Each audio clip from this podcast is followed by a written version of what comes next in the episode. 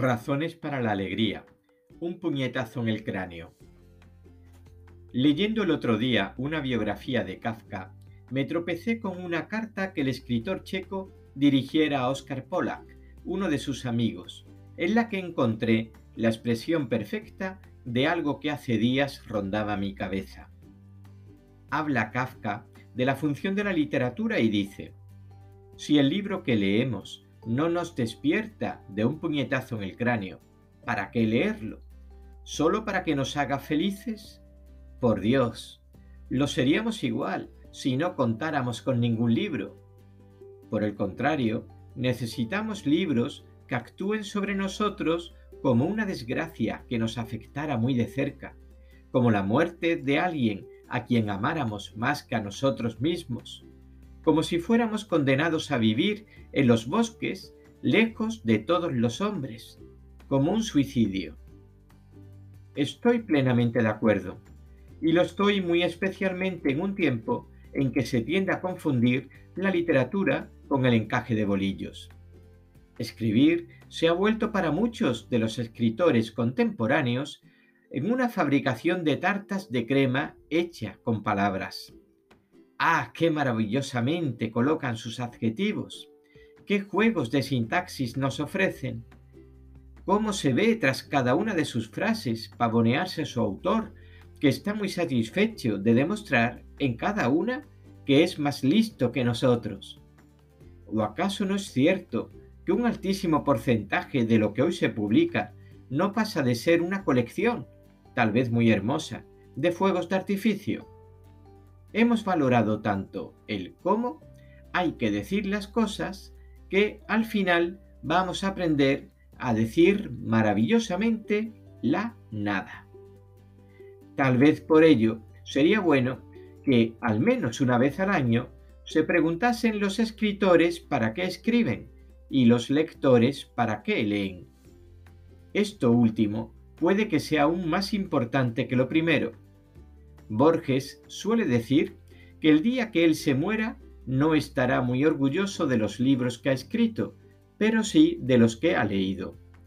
Y no es esta una salida chusca, es el convencimiento de que al final todo cuanto un hombre escribe es sólo el fruto, mejor o peor digerido, de lo que ha leído. Porque somos o podemos ser hijos de nuestras lecturas. Lo malo es la gente que lee para pasar el rato, o más exactamente, para matar el tiempo. Una verdadera lectura no mata nada y crea mucho, fecunda, engendra, acicatea, rompe, diría Kafka, con un hacha la mar congelada que hay en nosotros la imagen no puede ser más hermosa y exacta, porque la mente del hombre está tan viva como el mar, preñada de vida, de peces y corrientes, latidora y fecunda en tormenta, calma a veces, bramante a ratos. Pero asombrosamente, para la mayoría de los hombres, su mente termina congelándose. La rutina la cubre y la aprisiona en su capa de hielo, como los lagos encadenados por las heladas invernales. Solo así se explica que algo tan ardiente como la mente humana se vuelva estéril en 99 de cada 100 personas, bajo cuya corteza de aburrimiento ni circulan ideas, ni peces, ni conocen tormentas, ni producen algo que no sea insipidez. Un libro un verdadero libro debe destrozar nuestras rutinas a golpe de hacha, debe convulsionarnos, sacudirnos por la solapa, empujarnos a la felicidad, sí, pero no a la felicidad del placer, sino a la de estar vivos. ¿Merece ser leído un libro que nos penetra menos que la muerte de un hermano? ¿Para qué leer algo que nos hace admirar a su autor pero nada trastorna nuestras vidas. Ya sé encontrar un libro así es como conseguir una quiniela de 14, ya que no siempre los mismos libros despiertan a las mismas personas. Pero hay, por fortuna, libros despertadores, o músicas o cuadros despertadores, que han demostrado ya a lo largo de los siglos su capacidad de golpear en el cráneo de los dormidos. Yo he tenido la fortuna de irme encontrando a lo largo de mi vida y cada cierto número de años uno de estos libros milagro que me han ido poseyendo, invadiendo, alimentando, empujando a más vivir, y sus autores son hoy para mí no escritores admirados, sino verdaderos hermanos de sangre.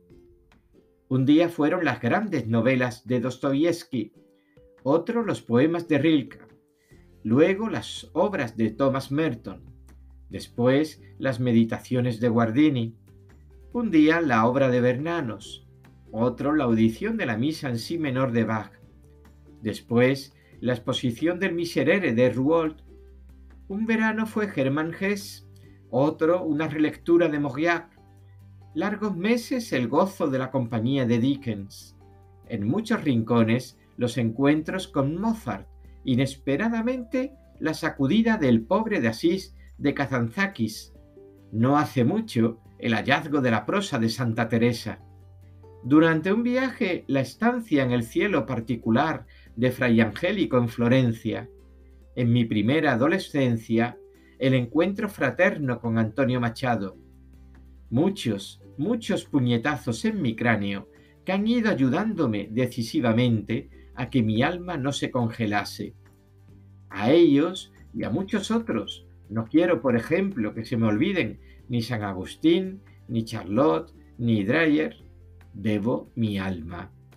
Y me siento feliz de tener muchos padres.